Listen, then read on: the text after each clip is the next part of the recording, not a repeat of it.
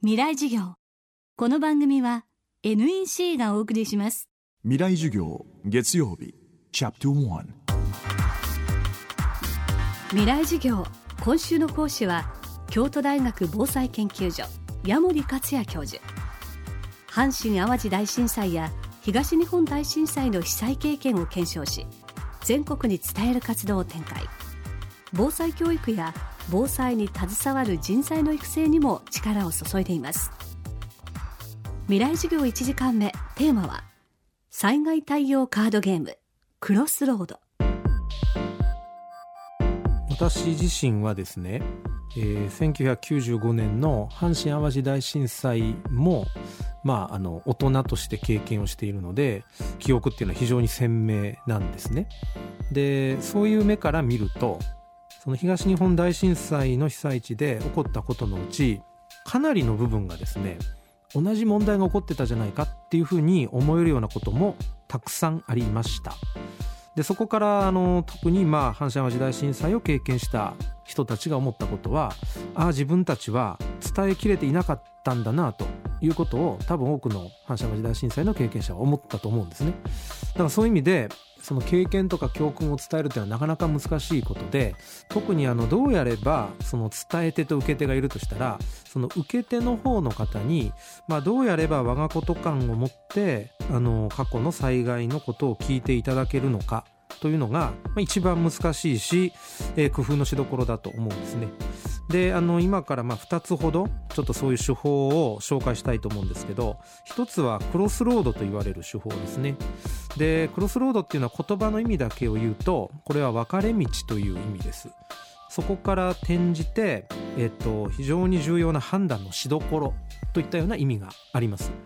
まさにその災害時の非常に難しい判断を素材にしてるんです。で例えばですけど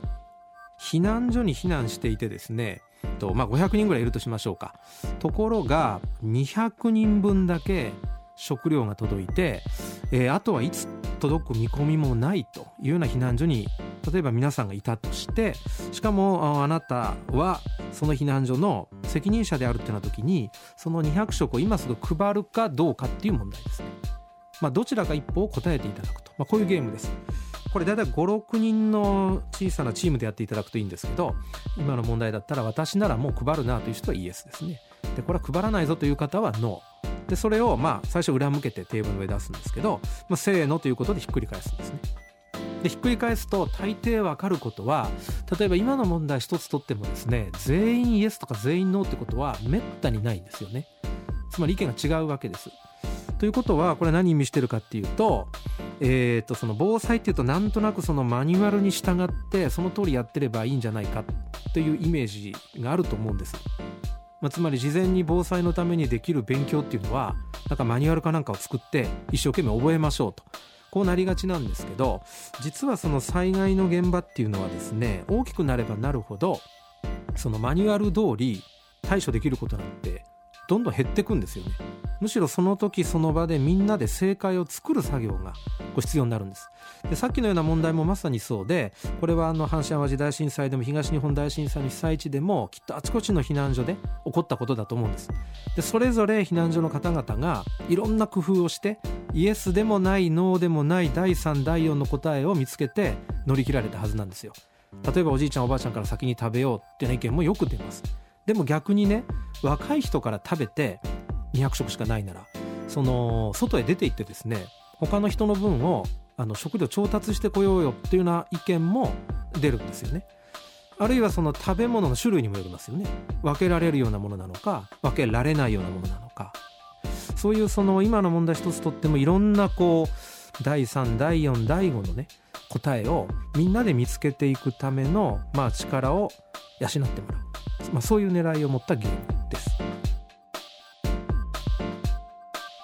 想定外に対応する災害の現場では明快な正解はありませんその中でどう行動するべきかを議論し考えるカードゲームクロスロードは防災関係者や地域防災を考える市民の集まりでも使用されています。未来授業明日も京都大学防災研究所矢守克也教授の授業をお届けします。